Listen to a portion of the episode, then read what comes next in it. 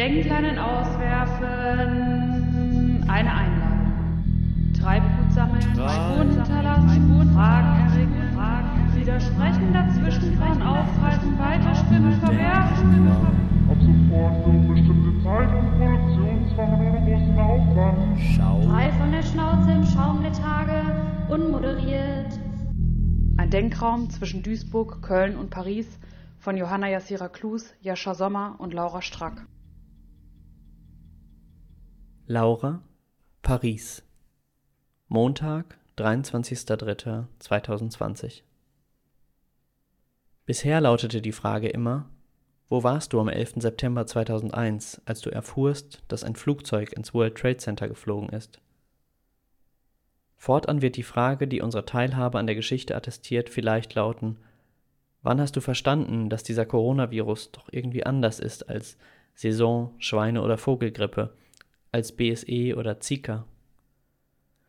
Ich bin zum ersten Mal wirklich stutzig geworden, als ich Rocco Roncis Artikel Le Virtu del Virus im italienischen Online-Magazin Doppio Zero las.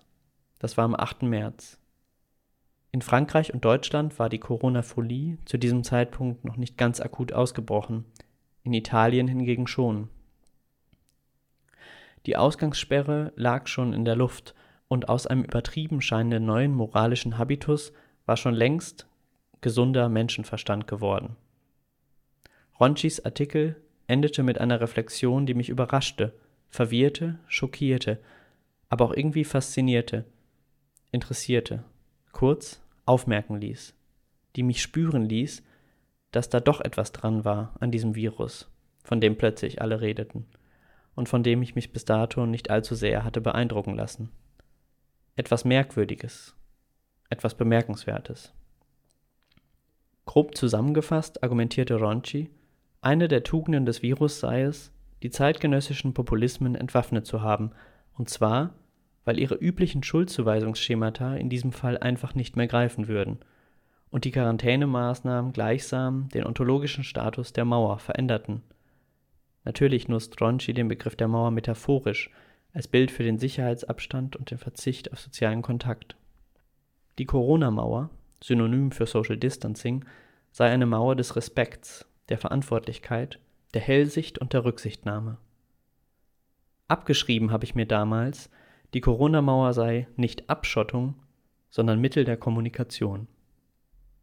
Warum genau ich das abschrieb, versuche ich jetzt, zwei Wochen, die erste Grenzschließung des Schengen-Raums und zahlreiche nationale Ausgangssperren später, im Sog unseres Austauschs hier genauer zu verstehen.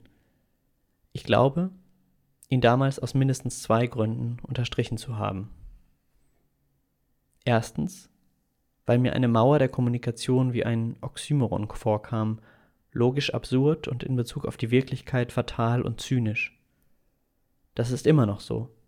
Von einer Mauer der Kommunikation zu sprechen, kommt mir wie ein Oxymoron vor, logisch absurd und in Bezug auf die Wirklichkeit fatal und zynisch. Ich denke an die Mauern, vor denen ich schon gestanden habe. In Bethlehem, im Athener Hafen Piräus, in der Nähe von Gela, im Südosten Siziliens. Ich denke, dass ich nicht in einer Welt leben will, in der Mauern als solidarisch gelten und als Mittel der Kommunikation. Mauern ebenso wenig wie die eigenen vier Wände und ebenso wenig wie das vermeintliche Fenster zur Welt, das jeder x-beliebige Bildschirm nun mehr denn je zu sein vorgibt. Wie Johanna glaube ich an kaum etwas stärker als an die Begegnung, an das Teilen von Räumen, an das Aushalten, Genießen, Erfahren und Berühren der und des anderen in einem gemeinsamen Raum. Zweitens, weil ich gerade in meinem spontanen und selbstgewissen Entsetzen über das vermeintlich so leicht zu verwerfende Oxymoron der Mauer als Kommunikation kurz innehalten und zugeben musste, ja, es stimmt. Es gibt hier etwas, das nicht ganz so leicht zu denken ist. Achtung, Grauton. Achtung, da ist etwas, das herausfordert, das irgendwie komplizierter ist, als sich prinzipiell auf die Seite der Vulnerabilität zu stellen und die Immunisierung tendenziell der Macht zuzurechnen. Es gibt hier etwas, das mein liebstes und heiligstes Gebot, sich offen zu machen für die Welt und die anderen, unverblümt an eine Grenze treibt. es herausfordert und in Bedrängnis bringt. Etwas, das ziemlich unbequem zu denken ist und an dem auch ich nicht ganz unbeschadet vorbeikommen werde. Das ist der Moment, an den ich mich erinnern werde, wenn man mich fragt, wo ich war, als der Coronavirus kam. Ich danke dir für deine Fragen, Johanna. Sie sind mir nahe und ich habe sie in meinem Notizbuch zusammengetragen, um sie hier noch einmal zu wiederholen. Sie haben für mich mit diesem Moment zu tun, mit diesem Oxymoron der Mauer als Kommunikation oder, in den Worten deines Mitbewohners, des leidenden Untätigseins als die aktuell höchste Form des Gemeinsinns. Was ist das gute Leben? Wie den Raum für das Leben freihalten? Wie verhindern, dass Immunisierung zur Auslese wird? Was tun? Wie kritisch sein, wenn man sogar proaktiv die Präsenz im öffentlichen Raum meidet? Ich frage mich, ob wir nun wirklich aufgerufen sind, Trauerarbeit zu leisten, am eigenen Glauben an das Zusammensein, an die Verletzbarkeit, an den bewegenden und liebenden Körper in der Landschaft, wie man es besser nicht hätte formulieren können. Ich glaube es eigentlich nicht, aber auch, weil ich es nicht glauben will. Ich will am Denken des Verletzbarseins und Werdens festhalten, an seiner gewissen Form der Demut, an seinen prekären Figuren der Endlichkeit. Sie sind mir doch bisher das Einzige gewesen, was fest genug erschien, um sich darauf stützen zu können. Merkwürdig. Da ist es wieder, das Oxymoron. Am 23.03.2020 findet sich im Live-Ticker der Tagesschau die Überschrift Populisten und Corona, wenn plötzlich die Sündenböcke fehlen.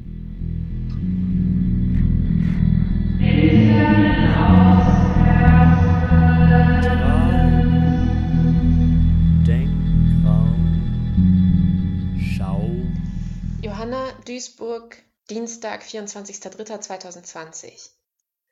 Was mich gerade interessiert. Orte der Permanenz, Orte des Wandels. Was bleibt eigentlich alles gleich, auch in einem selbst? Und wer geht jetzt mehr arbeiten als vorher? Welche Märkte wachsen? Ich weiß schon, ThyssenKrupp produziert die spuckfesten Plexiglaswände für die Supermärkte. Da gab's viel Stress im Homeoffice. Supermarktverkäuferinnen machen Überstunden und müssen viele Konflikte mit Leuten austragen, die nicht verstehen, dass nicht alle Hygieneprodukte des Ladens für sie alleine da sind. Amazon hat viele neue Mitarbeiterinnen. Mein Freund Jeremia will ab jetzt Interviews machen mit den DHL-Boten, die in sein Haus kommen. Taxofahrer sehe ich auch sehr viel. Viele fahren seit heute mit Mundschutz. Meine Bekannte Vienne schreibt, ich habe sehr viel zu tun grad. Quarantänezeit ist Online-Marketing-Zeit, ihr Nebenjob. Und natürlich die Arbeiterinnen in der Fabrik. Pflegepersonal, kurz gesagt, viele von denen, die sehr prekär arbeiten. Ich spüre meine Resistenz dagegen, den Traum der Digitalität ausgerechnet in diesem Monat zu akzeptieren. Ich entscheide mich für Resistenz. Ich limitiere meine Online-Zeit und verabrede mich zum Spazieren oder streuen allein in der Gegend herum. Arbeite im Garten. Ich finde ein Statement aus der feministischen Streitschrift Träumen verboten, die schon in den 80er Jahren davor warnt, dass die Digitalisierung des eigenen Arbeitsplatzes Entpolitisierung verursacht. Wie können wir uns versammeln? Dieser Satz in einem Antrag, den ich lese, Kunst liebt Krise. Ich bin wieder geschockt. Ich höre auch, dass Theater nun ihre Künstlerinnen gegen Geld bitten, ein Online-Projekt zu machen. Warum hören die Leute nicht auf zu produzieren? Warum denken wir nicht mehr nach?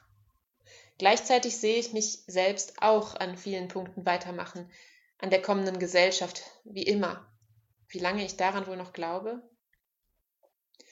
Bei einem Spaziergang durch meinen Stadtteil Richtung Rhein gestern Abend lese ich einige der so verschiedenen selbstgeschriebenen Schilder an den Läden in Hochfeld, die Ausdrücke für die Öffnungsregelungen finden.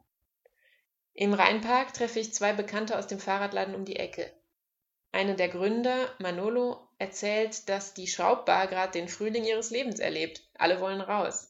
Er sagt außerdem, irgendwann wird sie uns hoffentlich, bewegt seinen Po hin und her, einfach abschütteln, diese Erde. Wir gehören hier nicht hin. Irgendwie stehen wir alle sehr glücklich in der Abendsonne und schauen in den Himmel, der strahlend und klar blau ohne einen einzigen Kondensstreifen über uns liegt. Wir sind doch immer noch so privilegiert. Wir können einfach genießen. Tatsächlich fühle ich mich immer wieder gesegnet mit Zeit, mit Ruhe zum Nachdenken, mit Gesundheit. Dafür bin ich dankbar. Und spüre doch immer wieder die Frage, zieht es mehr als die Haltung der Demut nicht auch eine öffentliche Verantwortung nach sich, dieses Sichersein? Müsste ich einen Risikojob antreten? Oder mich einfach mit der Limitiertheit meines Daseins und Wirkungspotenzials konfrontieren? Jeremia, ein Freund, erzählt mir gestern, dass die Todeszahlen in Italien auch deswegen so horrend seien, weil alle Sterbenden grad gezählt werden als Corona-Tote. Auch wenn vielleicht eine andere Todesursache vorlag. Er erzählt mir von einer Firma in Bergamo, die noch einen Werbeclip rausgegeben hat, wie stabil die Situation sei, um die Produktion nicht zu gefährden, obwohl die Menschen schon starben. Wer zählt wie die Toten und warum gleichen Bürgerinnen jetzt die Defizite des Staatswesens aus? Im Telefonat mit meinem Freund Hussein über die Situation im Sudan sagt er, es habe bisher nur zwei Fälle gegeben, aber er glaube, wenn man nicht sofort eine Ausgangssperre verhänge, werde der Virus sich ausbreiten und beinahe kein Krankenhaus in der Lage sein, das adäquat zu behandeln. Das wäre eine wirkliche Katastrophe. Gesine spricht von einem Podcast, in der aus antirassistischer Perspektive über das aktuelle Szenario gesprochen wird, wie die Idee der Hygiene zum Exzess avanciert. Ich erinnere mich wieder an den Gedanken von Aimé Césaire, dass der Nationalsozialismus eine einfache Übertragung des Denkens des Kolonialismus auf eine kontinents- und staatsinterne Logik gewesen sei. Und mir leuchtet sehr ein, dass aktuell eine große weitere Etappe auf dem Weg zur Molekularisierung dieses Denkens vorgenommen wird, auf die Ebene der Selbstregierung. Alle sprechen davon, dass dokumentiert werden muss, dass sie wieder anfangen, Tagebuch zu schreiben. Ich will lieber lesen. Als ich heute vor meinem verschlossenen Buchladen anrufe, geht die nette Verkäuferin auf der anderen Seite der Glastür ans Telefon, winkt mir zu und reicht mir durch ein Fenster in einer kleinen Gasse aus ihrem Büro die Bücher und eine Rechnung heraus. Im Blumenladen wird über einen Tisch vor der Tür verkauft. Hier nimmt man nur Bargeld, weil der Großhandel nichts anderes mehr akzeptiere. Die ältere Kundin vor mir ist irritiert. Sonst darf ich doch immer nur mit EC-Karte bezahlen. Es würde streng kontrolliert, sagen die Floristinnen, wie sie mit dem Verkaufsverbot umgehen.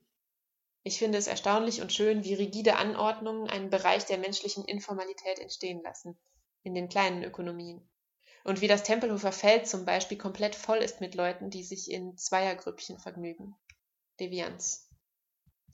Ich lese aus Lauras Dissertation vor dem Einschlafen eine Etüde über die Verletzbarkeit. Wie weit geht der Bereich, auf den man seine Nähe beziehen kann? Wie weit geht Empathie? Und wo steht sie auf dem Grund des Rückzugs? Das ist vielleicht auch ein Oxymoron. Ich glaube, dass wir einfach hier in Europa das erste Mal seit langem mit einer Epidemie konfrontiert sind. Dass wir diese Sterberaten nicht gewohnt sind auf dem Kontinent, sie aber in anderen Weltgegenden nicht nur billigend in Kauf nehmen, sondern in einer historischen Dimension sogar eingeführt haben. Dass das gut gepflegte Sicherheitsparadigma und die Reaktionarität der digitalen Medien in Windeseile Totalitarismen produzieren dass wir vorsichtig sein müssen, dass wir gefährlich bleiben werden füreinander. Ich glaube an das Wagnis der Lebendigkeit. Gestern beim Spaziergang im Park kommt mir eine Gruppe Jugendlicher entgegen. Ja, und woher kommt's? Von den Chinesen. Mein Mitbewohner sagt, von den Poppern unserer Zeit, den skifahrenden, jetsettenden, globalisierten Konsumeuropäerinnen, die es durch die ganze Welt schleppen. Es wäre schön, wenn wir in der Zeit Beyond Schuld wären. Aktuell verschiebt sie sich vielleicht ein bisschen von einer Tätigkeit ins Außen zu einer, die ins Innere zielt. Jeder von uns kann schuldig sein. Und deswegen bleiben wir drinnen. Wie christlich ist diese Krise eigentlich? Denkleinen auswerfen, eine Einladung. Treibgut sammeln, Boden hinterlassen, Fragen erregen, Fragen widersprechen, dazwischen von aufhalten, weiterstimmen, verwerfen. Ab sofort